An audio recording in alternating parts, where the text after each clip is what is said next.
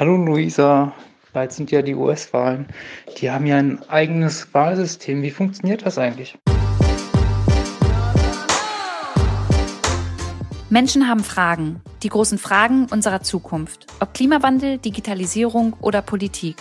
Im Luclair Podcast versuche ich Antworten auf eure Fragen zu bekommen.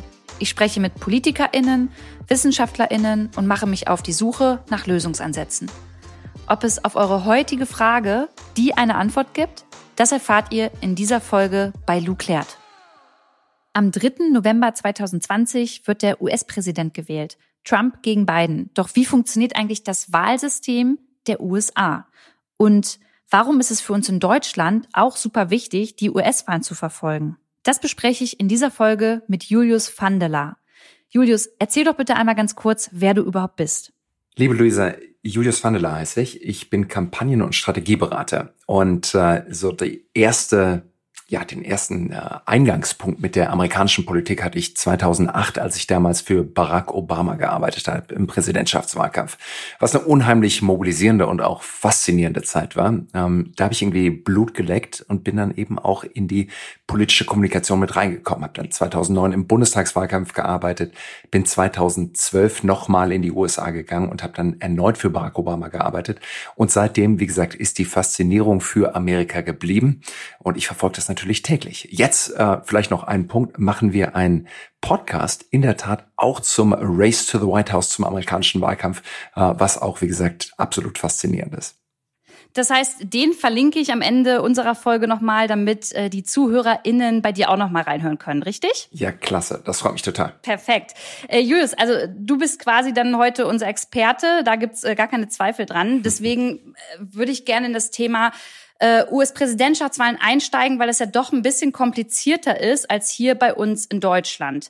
Am 3. November äh, wird ja der US-Präsident gewählt. Und ich würde ganz gerne mal von vorne anfangen und mal generell fragen, welche Voraussetzungen braucht denn eigentlich so ein Mensch in den USA, der jetzt sagt, ich möchte entweder äh, Präsident oder Präsidentin werden und möchte mich jetzt äh, ja als Präsidenten äh, Präsidentschaftskandidat aufstellen lassen? Richtig, also erstmal muss man einfach sagen, ich kandidiere. Es gibt da noch ein paar rechtliche Anforderungen, die man erfüllen muss. Man muss 35 Jahre alt sein, man muss in den USA geboren sein.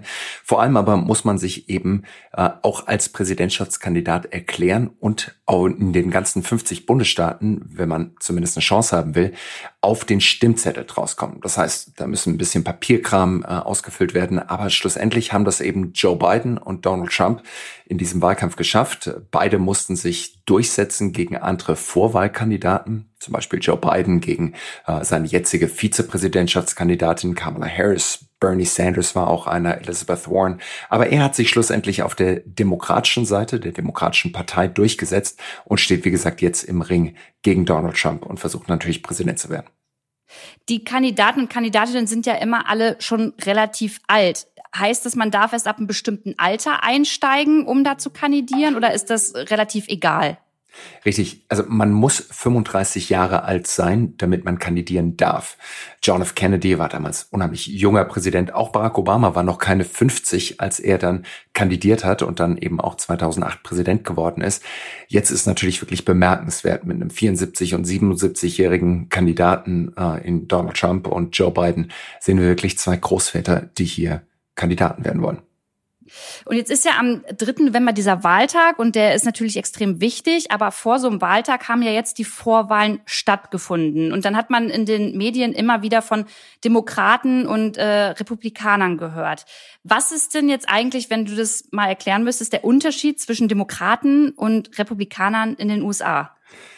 Also aus meiner Perspektive natürlich als jemand, der immer für die Demokraten und äh, für, wie gesagt, damals auch Barack Obama gearbeitet hat, der Teil der Demokratischen Partei ist, würde ich natürlich sagen, die Demokraten sind die Guten, die Republikaner die Schlechten.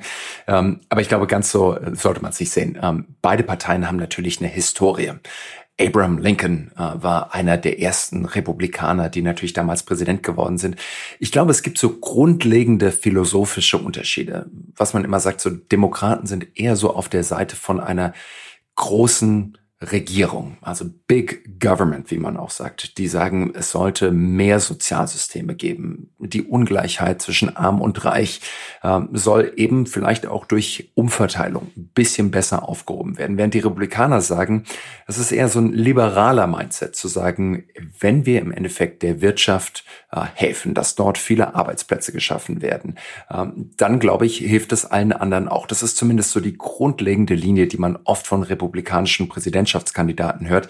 Das ging los mit Ronald Reagan, der diesen Terminus geprägt hat, Trickle-Down Economics. Insofern, wenn es den Oberen gut geht, dann kommt natürlich auch mehr bei den anderen unten an. Insofern, es gibt unterschiedliche politische Philosophien und äh, Demokraten sind die blaue Partei. Das wird man auch in der Weihnacht sehen, wenn die ganzen Bundesstaaten dann auf der Karte eingefärbt werden, dann werdet ihr alle sehen, so die Demokraten sind die blauen, Republikaner sind die roten ähm, und äh, Donald Trump, wie gesagt, repräsentiert die Republikaner und Joe Biden die Demokraten. Und spricht man jetzt, wenn man von Demokraten und Republikanern spricht, in dem Zusammenhang mit Joe Biden und äh, Donald Trump, spricht man dann von zwei Parteien? Das habe ich nämlich auch noch nicht so ganz verstanden. Oder gibt es innerhalb dann äh, dieser Demokraten und Republikaner unterschiedliche Parteien?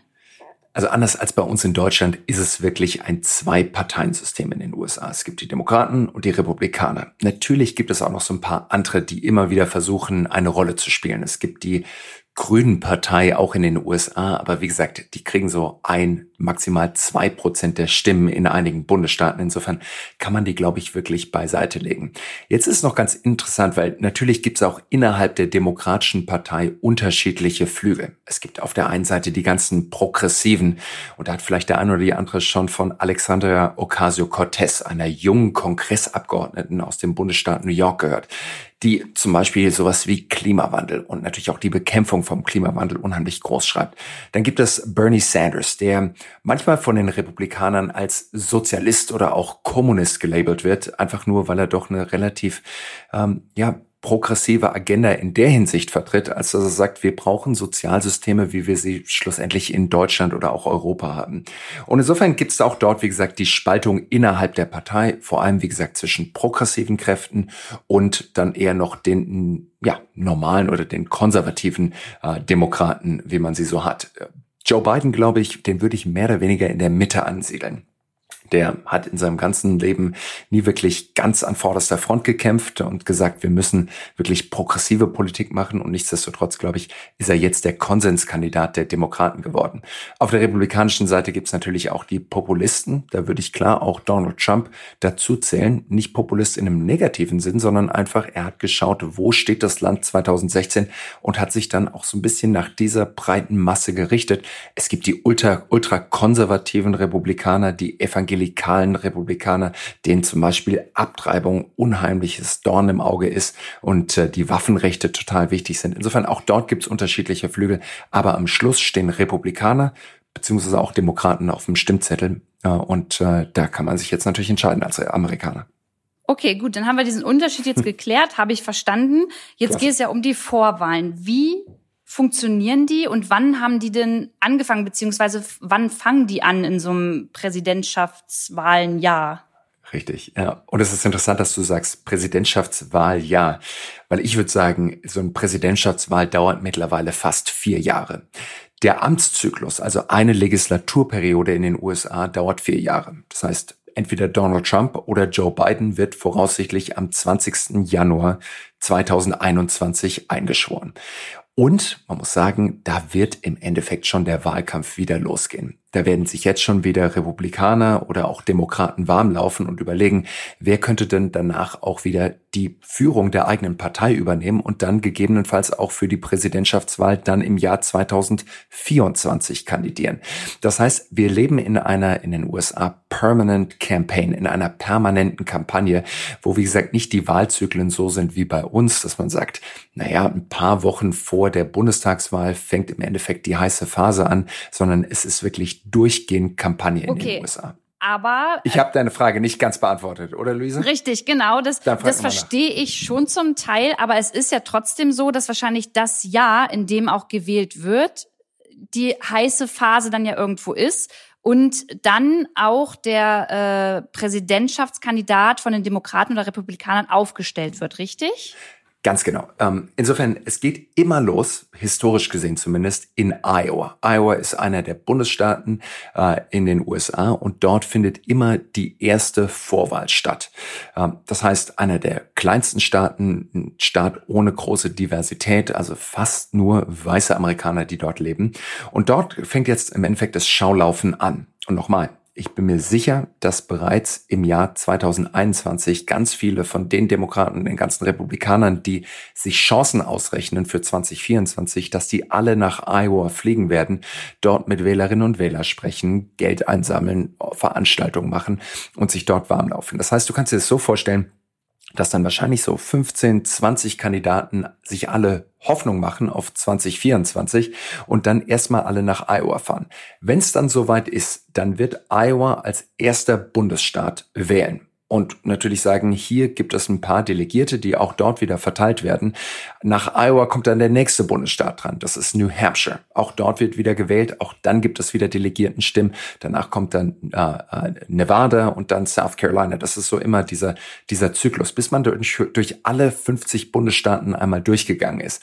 Und währenddessen versuchen beim Vorwahlkampf alle demokratischen Kandidaten oder auch republikanischen Kandidaten möglichst viele Delegiertenstimmen aus diesen unterschiedlichen 50 Bundesstaaten einzusammeln, um am Schluss die Mehrheit der Delegierten zu haben und dann auch offiziell die Nominierung der eigenen Partei zu bekommen und dann auch wirklich der Präsidentschaftskandidat oder die Präsidentschaftskandidatin zu sein. Lass uns das bitte nochmal bildlich darstellen. So, ich, Luisa Dellert, bin jetzt US-Bürgerin und jetzt finden diese Vorwahlen statt. Hab ich dann die Möglichkeit, direkt einen dieser Präsidentschaftskandidaten oder Kandidatinnen zu wählen oder wähle ich, wie du gesagt hast, Delegierte? Und wenn ja, was machen die denn? Genau. Also du wählst wirklich einen Präsidentschaftskandidaten oder Kandidatin. Also stellen wir uns einfach vor, du wärst eine Texanerin, äh, wohnst also im Bundesstaat Texas und wir sind jetzt noch im Wahljahr 2020. Das heißt, mhm. du hättest dann auf deinem Stimmzettel gesehen, dass du entweder für Bernie Sanders stimmen hättest können oder für Joe Biden, für Kamala Harris, für, äh, für, für Elizabeth Warren oder wen auch immer du möchtest. So. Jetzt wird dann ausgezählt und man stellt eben fest, dass Joe Biden 17 Prozent der Stimmen bekommen hat oder Kamala Harris 27 Prozent der Stimmen. Was dann passiert ist, dass diese Stimmen in Delegierte umgewandelt werden. Das heißt dann eben, es wird Delegierte aus Texas entsandt zum Parteitag der Demokraten und diese Delegierten stimmen dann eben auch für den Kandidaten, der diese Delegierten Stimmen gewonnen hat. Und am Ende wird dann auf dem Parteitag ausgezählt, welcher Kandidat wie viele Delegiertenstimmen bekommen hat. Und äh, dieses Mal war es, wie gesagt, Joe Biden, der dort am meisten hatte und dann eben auch zum Kandidaten der Demokratischen Partei auserkoren wurde. Und läuft so eine Vorwahl in allen Bundesstaaten gleich ab? Das ist wirklich faszinierend, weil nein, jeder Bundesstaat hat seine eigenen Regeln. In einigen Staaten ist es ganz normal, wie bei uns auch, du gehst wählen. Aber es gibt eben diesen einen besonderen Bundesstaat, nämlich Iowa, haben wir vorhin schon drüber gesprochen. Unheimlich kleiner Staat, ich sag's nochmal, und die haben einen sogenannten Caucus. Caucus kannst du dir so vorstellen, und es ist wirklich für uns in Deutschland absolut absurd, wie dort gewählt wird. Ich war dieses Mal dort und habe es mir angeschaut. Im Endeffekt gibst du nicht deinen Stimmzettel ab, sondern du stimmst wirklich physisch ab. Das heißt so, es geht dann um 19 Uhr, geht das Wahllokal auf. Das ist dann oftmals eine Turnhalle oder eben auch in ganz kleinen Gemeinden nur ein Klassenzimmer. Und die ganzen Leute von Bernie Sanders stehen in der einen Ecke. Die ganzen Leute von Joe Biden in der anderen Ecke, Kamala Harris in der nächsten Ecke und so weiter. Und was dann passiert ist, die 120 Leute, die in diesem Stimmbezirk leben, die gehen dann wirklich zu ihren eigenen Kandidaten in die jeweilige Ecke. Und dann stehen da auf der einen Seite dann 37 Leute für den einen Kandidaten, in der anderen Ecke 27 für den anderen. Und dann geht es wirklich los. Dann wird einmal ausgezählt und du brauchst ein bestimmtes Quorum, um überhaupt an diese Stimmen dann auch ranzukommen als Kandidat. Und insofern, wenn dann dein Kandidat, Löser, zum Beispiel Bernie Sanders jetzt einfach, ähm, nicht auf das notwendige Quorum kommt, dann stehe ich in der anderen Ecke und rufe dann zu dir rüber, hey, komm doch zu uns rüber in das Elizabeth Warren Lager. Und die anderen von Joe Biden werden dich eben auch äh, ansprechen und sagen, nee, komm lieber zu uns auf die andere Seite. Insofern, es ist auch keine geheime Wahl mehr, sondern jeder in der Nachbarschaft kann auch wirklich sehen, auf welcher Seite stehst du. Und da gibt es dann wirklich auch Familienkonflikte, weil dann eben, was weiß ich, die eine Tochter für Bernie Sanders stimmt, die andere für Joe Biden äh, und der Bäckermeister von der Ecke gegenüber äh, stimmt dann eben für Elizabeth Warren und da gibt's dann wirklich auch Konflikt. Ich weiß gerade gar nicht, ob ich das lustig finden soll oder also da, da, da würde ich mir jetzt gerade an den Kopf packen. Findest du das, äh, also deine Meinung, ist das nicht problematisch, dass das in total. den Bundesstaaten total unterschiedlich stattfindet? Total. Ich meine, das ganze Wahlsystem in den USA ist ein riesiger Clusterfuck. Es ist ein riesen, Riesenproblem dort. Und ähm, ich finde auch, gerade wenn du dir so einen Bundesstaat wie Iowa anschaust, dann hat es natürlich historische Gründe, warum das so gemacht wird und äh, warum das auch immer wieder so aufs Neue gemacht wird. Gleichzeitig, ich meine, stell dir nur vor, ähm, du unterstützt einen Kandidaten wie zum Beispiel Bernie Sanders, muss dir aber wirklich Gedanken machen, wenn deine ganze Familie auf der anderen Seite steht, alle stehen bei Joe Biden, traust du dich dann wirklich als 18-Jähriger oder als 18-Jähriger dort den, dein, deine Hand zu heben und dich auch dort in die Ecke zu stellen? Also ich finde, so eine Wahl sollte geheim sein. Ich finde die Art und Weise, wie wir Wahlen in Deutschland durchführen, echt gut. Und leider Gottes ist halt USA doch eine andere Baustelle und die haben ein Wahlsystem, das halt uralt ist. Ähm, die Verfassung war damals damals 1776, als sie gegründet wurde. Und dort wurde eben auch mit festgeschlägt, wie Wahlen stattzufinden haben. Und das ist einfach ein sehr, sehr antiquiertes System, das so viele Minderheiten eben auch ausschließt. Und vor allem auch dessen, aufgrund dessen, dass eben jeder Bundesstaat die eigenen Regeln festlegt, gibt es einfach unheimlich Diskrepanzen in der Art und Weise, wie die Wahl durchgeführt wird. Wir haben jetzt die ganze Zeit von den Demokraten gesprochen. Alles, was wir jetzt besprochen haben, gilt aber natürlich auch äh, für die Republikaner, richtig? Bei der Vorwahl. Eins zu eins. Die haben eine leichte andere Reihenfolge, in welcher die Bundesstaaten dann auch wirklich dran sind, an welchem Datum. Manchmal wird an einem Dienstag für die Demokraten gewählt, an einem anderen Dienstag für die Republikaner. Aber im Großen und Ganzen ist es identisch. Und jetzt habe ich noch mal eine Frage zu diesem System, über das wir gerade gesprochen haben. Wer, ja. äh, wer, wer beobachtet das und wer kontrolliert das alles, dass das mit äh, rechten Dingen zugeht? Ja, also wie gesagt, jeder Bundesstaat, wir haben 50 Bundesstaaten in den in den USA, New York, Texas und so weiter und so weiter. Und jeder Bundesstaat legt die eigenen Regeln für die Wahl fest, für die Präsidentschaftswahl. Und das ist dann in erster Linie der Gouverneur oder die Gouverneurin des jeweiligen Staates. Administriert wird die Wahl aber von dem sogenannten Secretary of State wenn wir es ins Deutsche übersetzen würden, wäre es der Außenminister oder die Außenministerin. In den USA ist es aber, wie gesagt, derjenige, ähm, der im Endeffekt die Funktionen ankleidet des äh, Bundeswahlleiters oder des Landeswahlleiters in dem Fall. Jetzt muss man mal noch mal dazu sagen, die Vorwahlen, über die wir eben gerade gesprochen haben, die werden von der Demokratischen Partei beziehungsweise von der Republikanischen Partei durchgeführt. Die Präsidentschaftswahl ist dann eben offiziell und die wird vom Bundesstaat durchgeführt. Okay, dann gehen wir jetzt nämlich auch mal einen Schritt weiter. Also wir haben jetzt ja auf der einen, äh, wir haben jetzt einmal Trump und wir haben dann einmal Joe Biden. So, die wurden jetzt als Präsidentschaftskandidaten äh, festgelegt, die sind's geworden und jetzt wählt man am 3. November ja nochmal. Sehe ich das jetzt richtig? Weil da ist ja der Wahltag. Wer wählt da jetzt genau was? Genau, also das erste Mal hast du eben Anfang des Jahres in den Vorwahlen gewählt, nur um zu sagen, welchen Kandidaten unserer Partei wollen wir jetzt ins Rennen schicken gegen die andere Seite. Jetzt wählst du, wie gesagt, auf deinem Stimmzettel entweder für Donald Trump oder für Joe Biden. Da sind natürlich noch ein paar andere Kandidaten drauf, nämlich für den Senat. Da wird ein Drittel aller Senatoren, das sind die zwei Kammern, die es in den USA gibt, gewählt und eben auch noch äh, der komplette Kongress, also das Abgeordnetenhaus wird auch noch gewählt. Dann geht's auch noch runter zu, ähm, zu äh, School Boards, also wer im Endeffekt für die, für die Schulen verantwortlich ist. Ähm, es werden noch Richter gewählt, alles Mögliche wird in den USA gewählt. Aber ich glaube, wir sollten uns darauf fokussieren, äh, die Präsidentschaftswahl zu wählen ähm, oder uns darauf zu fokussieren, wie die gewählt werden. Insofern siehst du dann eben auf deinem Stimmzettel zwei mögliche Kreuzchen, die du machen kannst, entweder Joe Biden oder Donald Trump. Und wählen darf in den USA auch das ist nochmal unterschiedlich von Bundesstaat zu Bundesstaat. Ähm, natürlich musst du 18 sein, um wählen gehen zu können. Aber es gibt noch so ein paar Unterschiede. Zum Beispiel, wenn du vorbestraft wirst, darfst du in einigen Bundesstaaten wählen, in anderen aber nicht. Und da kommt es eben, wie gesagt, auch wieder zu diesem föderalen System, dass jeder Bundesstaat die eigenen Regeln machen darf. Das ist ja dann aber auch total unfair zum Teil, oder nicht? Wie gesagt, ähm, wir würden das vielleicht als unfair äh, anerkennen. Die Amerikaner sagen natürlich, wir haben eine lange Tradition von einem föderalen System. Wir wollen eben nicht, dass die Vereinigten Staaten, also Washington, die Regierung zu viel Macht bekommt. Und deshalb wollen wir das eben verlagern, dass jeder Bundesstaat, wie gesagt, auch dort die gewählten äh, Officials, also Gouverneure, Secretary of State und diese ganzen Positionen, dass jeder Bundestag, Bundesstaat eben für sich selber entscheiden darf, wie die Wahl administri äh, administriert wird, ob man nur am Wahltag selber wählen darf, ob man eben teilweise schon bis sechs Wochen vor der Wahl anfangen kann zu wählen.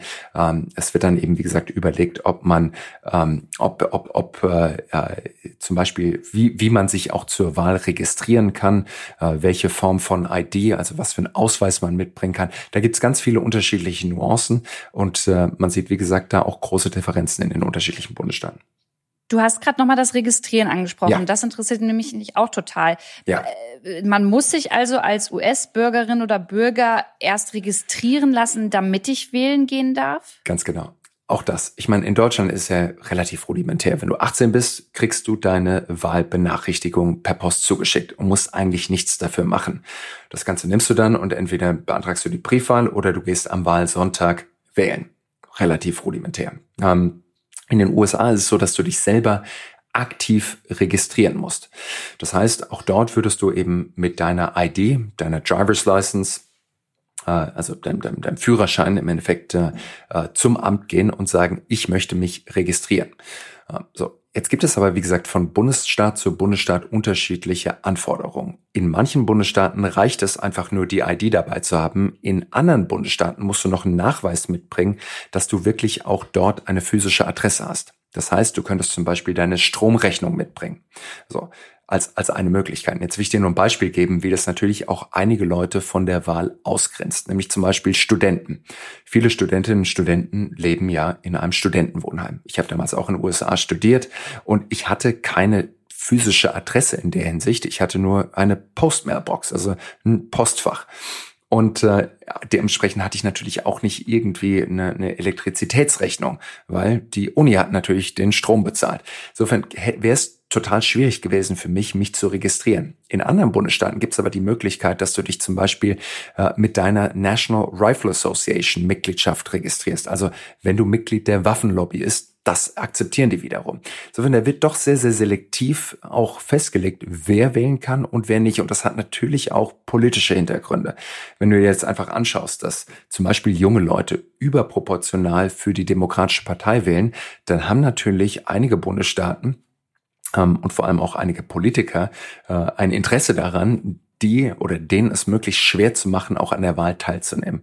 Und dementsprechend kommen dann eben deutlich höhere, äh, höhere oder, oder schwierig, schwieriger zu, ähm, zu äh, oder kommen, kommen deutlich schwierigere äh, Möglichkeiten oder die Hürde wird höher gemacht, so rum sollte ich es formulieren. Die Hürde wird höher gelegt, dass diese jungen Leute sich dann eben auch registrieren können, an der Wahl teilzunehmen. Ja, und gerade wenn du sagst, äh, die Hürde wird höher gelegt, da gab es ja auch voll die Diskussion, was jetzt die Briefwahl angeht. Richtig. Äh, wer, wer kann denn in den USA eine Briefwahl beantragen? Also steht das jetzt auch äh, jedem zu oder war das jetzt ein Sonderfall wegen Corona? Also erstmal gibt es in den USA in vielen Bundesstaaten schon, schon lange die Briefwahl und die gab es auch, ich kann jetzt nicht sagen, bis zu welchem Jahr es zurückgeht, aber zumindest 2008, 2012, 2016 gab es immer schon die Briefwahl und davor auch. Jetzt muss man nur sagen, auch dort ist es natürlich schwierig. In Deutschland haben wir eine Post, die echt ganz gut funktioniert. In den USA funktioniert das Postal-System, die, die, die Post einfach nicht so gut. Dazu kommt natürlich auch noch dort, ich habe es eben gerade schon angesprochen, dass einfach manchen Leuten schwieriger gemacht wird, ähm, an der Briefwahl teilzunehmen. Auch dort in den USA ist es zum Beispiel so, dass einige Bundesstaaten sagen, du musst selber noch eine Briefmarke draufkleben, was in Deutschland äh, völlig, ja, äh, also würde niemals passieren in Deutschland, dass du selber noch äh, den, den Brief frankieren musst. Aber dort sagt man natürlich auch, vielleicht wollen wir nicht, dass die Leute an der Briefwahl teilnehmen. Wir wollen, dass die eben physisch wählen gehen. Und dementsprechend äh, musst du dann selber noch eine Briefmarke draufkleben. Aber an und für sich, wenn du registriert bist ähm, zum Wählen, dann darfst du auch per Briefwahl an der Wahl teilnehmen verstanden. So, jetzt haben wir jetzt haben wir gewählt Joe Biden oder Trump, aber haben wir jetzt direkt diese Person gewählt oder ist das eine indirekte Wahl? Äh, weil jetzt kommt es ja auch Thema Wahlmänner, Wahlfrauen, ähm, glaube ich darauf an, dass wir eher die wählen, oder?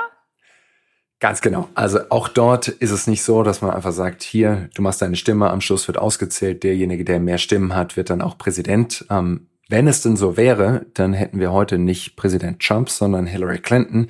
Denn Hillary Clinton 2016 hatte drei Millionen mehr Stimmen als Donald Trump. Und nichtsdestotrotz hat eben Donald Trump die Wahl gewonnen. Okay, das musst du mal erklären, bitte. Ähm, brechen wir es einmal runter. In den USA, das Wahlsystem, ist so, dass man im Endeffekt nicht direkt den Präsidenten wählt, auch wenn ich vorhin gesagt habe, du machst dein Kreuzchen entweder bei Joe Biden oder bei Donald Trump. Du wählst im Endeffekt Delegierte. Diese Delegierten heißen Wahlmänner. Und jeder der 50 Bundesstaaten hat seine eigenen Wahlmänner. Am Schluss gibt es. Nur Wahlmänner oder Wahlfrauen, Julius? Das muss ich jetzt mal fragen, weil wir gerade das Thema Gendern hatten. Ich find's super, dass du mich darauf ansprichst. Und ähm, ich habe auch schon ein paar Mal das Ganze gegendert, aber man muss einfach sagen, es sind Electoral College Votes.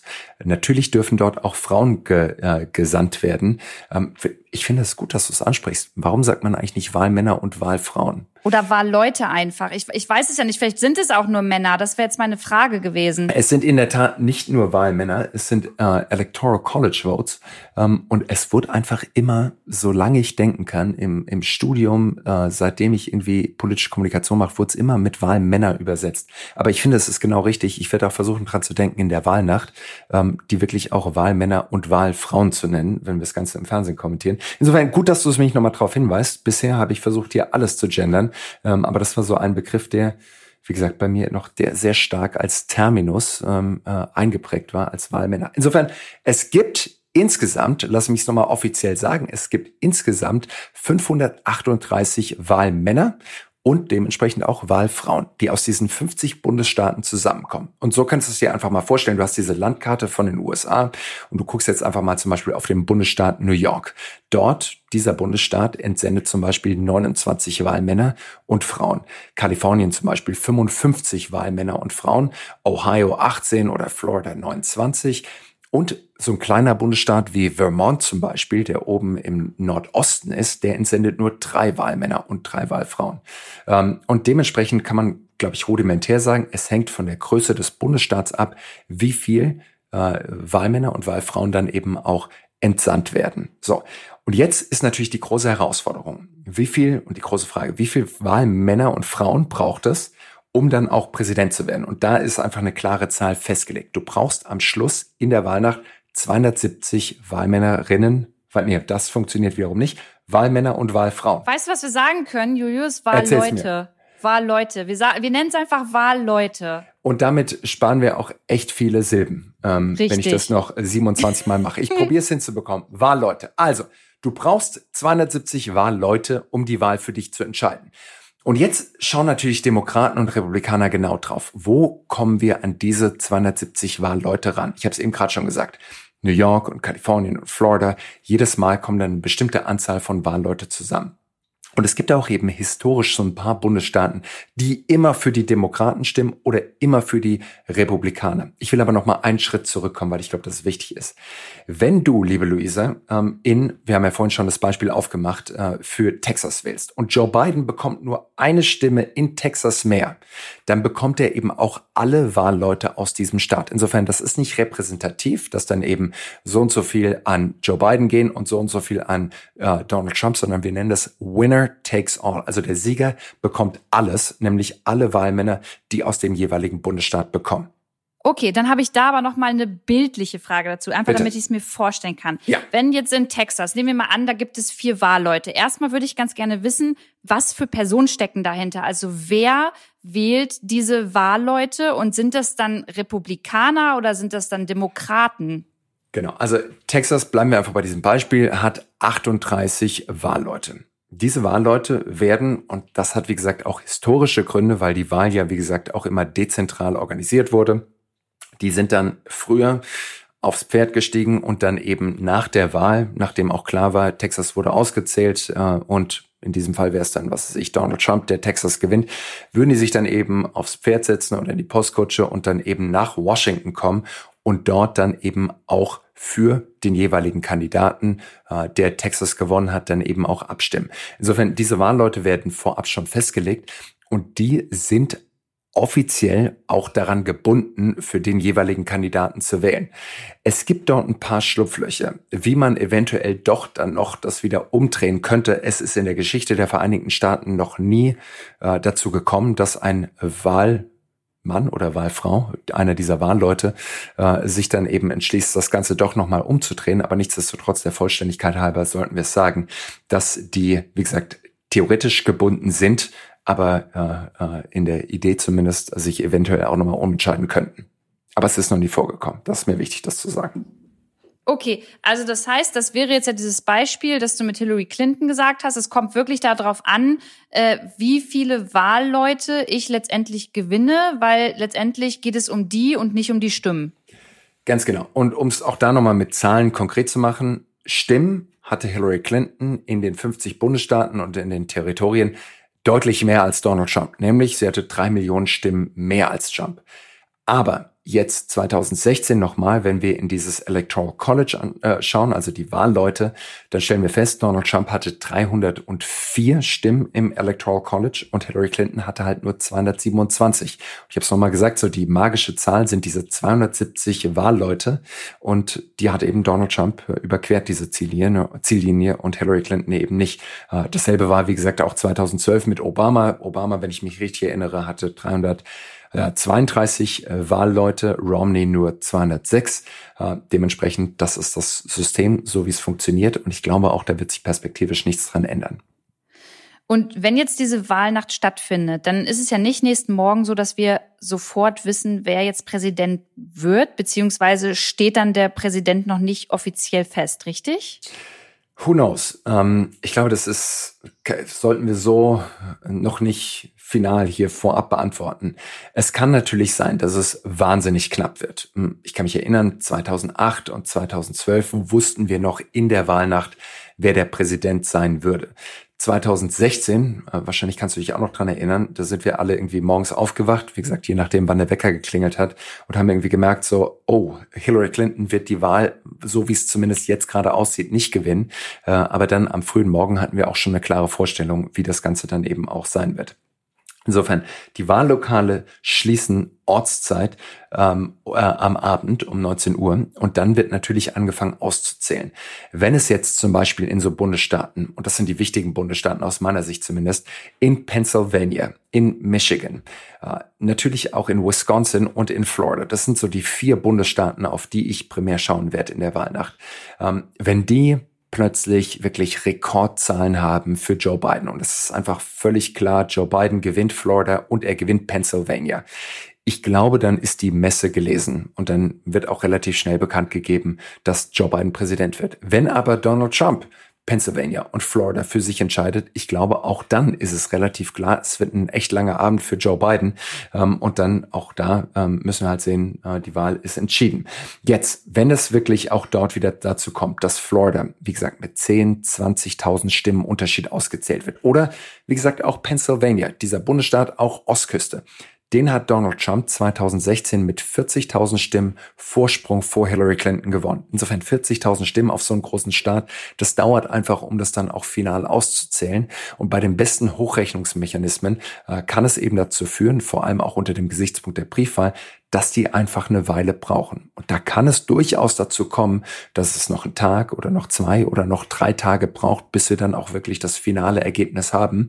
Und dass dann eben auch einige der offiziellen Wahlbeobachter, den ganzen Fernsehnetworks, die dann am Schluss auch sagen, wer den Staat gewonnen hat oder nicht, dass die sich nicht bereit erklären, da jetzt auch schon eine Prognose abzugeben und sagen, dass der eine Bundesstaat geht in Richtung Donald Trump und der andere geht in Richtung Joe Biden. Insofern, es könnte auch noch ein paar Tage dauern, bis wir wirklich die finale Voraussage dann auch haben.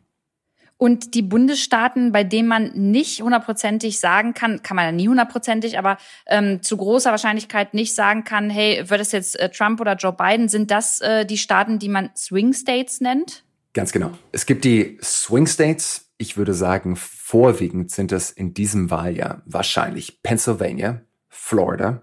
Äh, ich würde natürlich auch noch dazu rechnen äh, Wisconsin und Michigan. Ähm, ich glaube, Arizona ist auch noch einer dieser Swing States. Ähm, North Carolina könnte man noch dazu nehmen. Was ich Leuten empfehlen würde, wenn ihr so das hört und nochmal mitlesen wollt, geht auf Real realclearpolitics.com, also real clear, real klar politik.com. Ähm, mhm. Ich bin sicher, du kannst auch nochmal den Link raustwittern. Das mache ich. Äh, was man dort nochmal ganz gut nachlesen kann, ist, die nehmen sämtliche Umfragewerte und nehmen einen Durchschnitt und schauen einfach so die letzten fünf, sechs Umfragewerte aus dem jeweiligen Bundesstaat, wie gesagt, machen einen Durchschnitt daraus und geben dir dann ganz gut einen Indikator, wer in welchem Bundesstaat mit wie viel Punkten vorne liegt. Äh, man nennt das den RPC Average, also den Real Clear Politics äh, ähm, äh, Average, den Durchschnitt. Und das ist auch das, worüber die meisten Leute im Moment äh, sprechen. Insofern, was dort auch nochmal wichtig ist, es geht nicht um die nationalen Umfragen, also ist Donald Trump äh, vor Joe Biden in den nationalen Umfragen, sondern wichtig ist, wie gesagt, wie steht er in Florida, in Pennsylvania, in Michigan, Wisconsin, North Carolina und Arizona. Und wenn ich mir das gerade anschaue, da liegt in den Battleground States, also in diesen Swing States, wo es unheimlich knapp ist, liegt Joe Biden im Moment 3,9 Punkte vor äh, Donald Trump. Äh, wenn du dir, wie gesagt, das Ganze anschaust, äh, ich habe es gerade vor mir hier, äh, dann sehen wir, dass dort Joe Biden deutlich größeren Vorsprung hat, nämlich teilweise bei acht, neun, maximal zehn Punkten Vorsprung ist. Zusätzlich zu den Swing States gibt es ja auch die Red States und Blue States. Nur, dass wir das nochmal ganz kurz erklären. Das bedeutet Red State, da ist man sich ziemlich äh, sicher, das ist Republikaner, äh, da, da werden die das schaffen. Und Blue äh, State ist dann halt dementsprechend ein demokratischer Staat. Ganz genau. Äh, zum Beispiel, wie gesagt, Kalifornien wird immer an die Demokraten gehen. 55 äh, Wahlleute, die dort entsandt werden. Ähm, das ist so ein Bundesstaat, den haben die Demokraten einfach sicher. So Montana, äh, Nebraska und so weiter. Das sind alles Bundesstaaten, die haben die Republikaner ziemlich sicher. Insofern gibt's einfach von diesen 50 Bundesstaaten einen Großteil, nämlich so etwa 35, 40 Bundesstaaten, die eigentlich jetzt schon entschieden sind, wo auch nicht wirklich großartig Kampagne gemacht wird. Aber es bleiben eben diese sechs, sieben, zehn Bundesstaaten, die so knapp sind, dass wirklich da auch ein paar tausend Stimmen den Unterschied machen. Und deshalb siehst du jetzt auch in dieser letzten Woche vor der Wahl, dass Joe Biden und Donald Trump wirklich so im Zickzackkurs durch die USA fahren. Die fahren aber, wie gesagt, nicht nach Kalifornien oder nach New York, sondern die verbringen ihre Zeit in diesen letzten Tagen eben in Wisconsin, in Michigan, in Pennsylvania, in Florida, wo sie dort glauben, wo sie nochmal am meisten Unterschied machen können, weil dort eben ein paar Stimmen die Wahl entscheiden könnten. Jetzt haben wir über das Wahlsystem gesprochen. Vielleicht abschließend nochmal, Julius, warum ist es denn für uns in Deutschland wichtig, die US-Wahlen zu verfolgen? Und was bedeutet das Ergebnis auch für uns hier, nicht nur in Deutschland, sondern generell für Europa in Zukunft? Also ich meine, es hat natürlich äh, weitreichende äh, Konsequenzen, wer dort Präsident wird. Ich würde weiterhin argumentieren, dass Amerika, das wird ja immer gesagt, so Leader of the Free World, der Präsident der Vereinigten Staaten, also der Anführer oder die Anführerin, dass das der, der, der freien Welt ist. Ähm, jetzt hat natürlich, wie gesagt, die Art und Weise, wie in den USA Politik macht, äh, hat natürlich Auswirkungen auf uns. Darf nicht vergessen, so sicherheitspolitisch sind wir zum Beispiel alle in der NATO, also in einem Gemeinschaftspakt von Alliierten, die im Verteidigungsfall eben auch alle zusammenstehen würden. Und da macht es halt einen Unterschied, ob wir einen Präsidenten haben, wie Obama, der einfach auch immer zu den europäischen Verbündeten stand, oder zum Beispiel eben auch Donald Trump, der gesagt hat, na, der Artikel 5, also dieses dieser Bündnisfall, ähm, den stellt er doch ab und zu immer mal wieder in Frage. Dann hat es natürlich maßgebliche handels handelspolitische Konsequenzen. Auch da haben wir immer wieder gehört, dass Donald Trump mit Schutzzöllen gearbeitet hat. Das kann aus einer innenpolitischen Perspektive total Sinn machen, aber wir hängen natürlich unheimlich mit drin, ähm, was der Absatzmarkt Amerika für uns eben auch bedeutet und können wir dort auch unsere ganzen Güter, unsere Waren auch hinverkaufen oder gibt es eben dort auch Handelssperren? Also das sind so ein paar Aspekte. Äh, Klimawandel ähm, äh, macht es natürlich einen riesen ob wir Joe Biden als Präsidenten haben werden oder Donald Trump. Der eine glaubt an den Klimawandel und ich glaube, man kann es auch in dieser Härte sagen, Donald Trump hat den Klimawandel immer auch wieder in Frage gestellt. Und wenn wir das Pariser Klimaschutzabkommen uns anschauen, du hast schon oft darüber gesprochen, da ist es halt einfach wichtig, dass wir jemanden haben, der dort mit uns auch irgendwie an einem Strang zieht und vielleicht bereit ist, ein bisschen mehr zu machen als das, was wir in den letzten vier Jahren gesehen haben. Also es gibt unheimlich viele Aspekte, die da mit, ähm, mit, äh, mit, mit reinspielen. Ich glaube nur alle, die sich denken, sollte Joe Biden die Wahl gewinnen, ähm, alles wird dann wieder so wie vorher. Ähm, und wir haben wieder ein gutes Verhältnis zu den Amerikanern. Ich glaube, die werden auch da weit gefehlt. Ich glaube nicht, dass es plötzlich wieder so ein Zurück zu dem Normal von davor ist, sondern auch dort wird sich's wieder neu einrenken. Und auch da muss Europa wahrscheinlich sehr stark dafür kämpfen, dass wir, wie gesagt, ein gleichwertiger Partner auf Augenhöhe sind. Und wir müssen auch da weiter nach unserem Platz in der, in der Welt schauen. Also nochmal, große Unterschiede zwischen beiden Kandidaten, nicht nur innenpolitisch, sondern eben auch außenpolitisch. Und nichtsdestotrotz bedeutet auch ein Joe Biden-Sieg, sollte es dazu kommen, nicht, dass plötzlich wieder alles normal ist. Letzte Frage an dich, Julius. Wo wirst du die Wahlnacht verfolgen? Ah, ich werde die Weihnacht äh, äh, im Fernsehstudio sein. Wir machen eine Live-Sendung ähm, bei Welt TV und äh, werden im Endeffekt so eine komplette Nacht einmal durchmachen und äh, uns genau anschauen, was alles passiert, welcher Bundesstaat gerade um wie viel Uhr ausgezählt wird. Ich werde ansonsten noch äh, ein bisschen mittwittern und äh, versuchen noch links und rechts auf Social Media ein bisschen mitzukommentieren. Ich werde bestimmt auch immer mal wieder schauen, was äh, CNN und ein paar andere Netzwerke zu sagen haben ähm, und werde mir aber vor allem eben die Datenanalyse anschauen, um zu sehen, in welchen Wahlkreisen, in welchen äh, Stimmbezirken die Stimmen dann auch reinkommen und ausgezählt werden, weil ich glaube, es gibt so ein paar Wahlkreise und Stimmbezirke, wo man ganz gut auch indikatorisch ablesen kann, in welche Richtung sich der Bundesstaat eben auch entwickeln wird. Das heißt, an alle ZuhörerInnen, die Julius gerne noch öfter hören möchten, gerade jetzt zum Thema äh, US-Präsidentschaftswahlen, äh, in der Wahlnacht äh, Welt TV anschalten. Liebe Luisa, es war großartig. Tausend Dank. Ich weiß nicht, wie es euch geht, aber ich habe eine Menge lernen können in dieser Folge hier mit Julius. Hab verstanden, dass das Wahlsystem in den USA ein ganz anderes ist als das Wahlsystem hier in Deutschland und dass es gar nicht so einfach ist, da durchzusteigen. Und genau deshalb haben wir uns auch diese Woche wieder dazu entschieden, parallel zu dieser Podcast-Folge auf unserem Instagram Luclert-Account nochmal ein paar Hintergrundinfos zusammenzufassen und dort auch nochmal ein bisschen was zu dem Thema vorzustellen. Also schaut gerne dort vorbei und ansonsten danke fürs Zuhören. Wir hören uns nächste Woche wieder, wenn es eine neue Frage von euch gibt. Bis dahin, bleibt gesund, macht's gut. Eure Lou.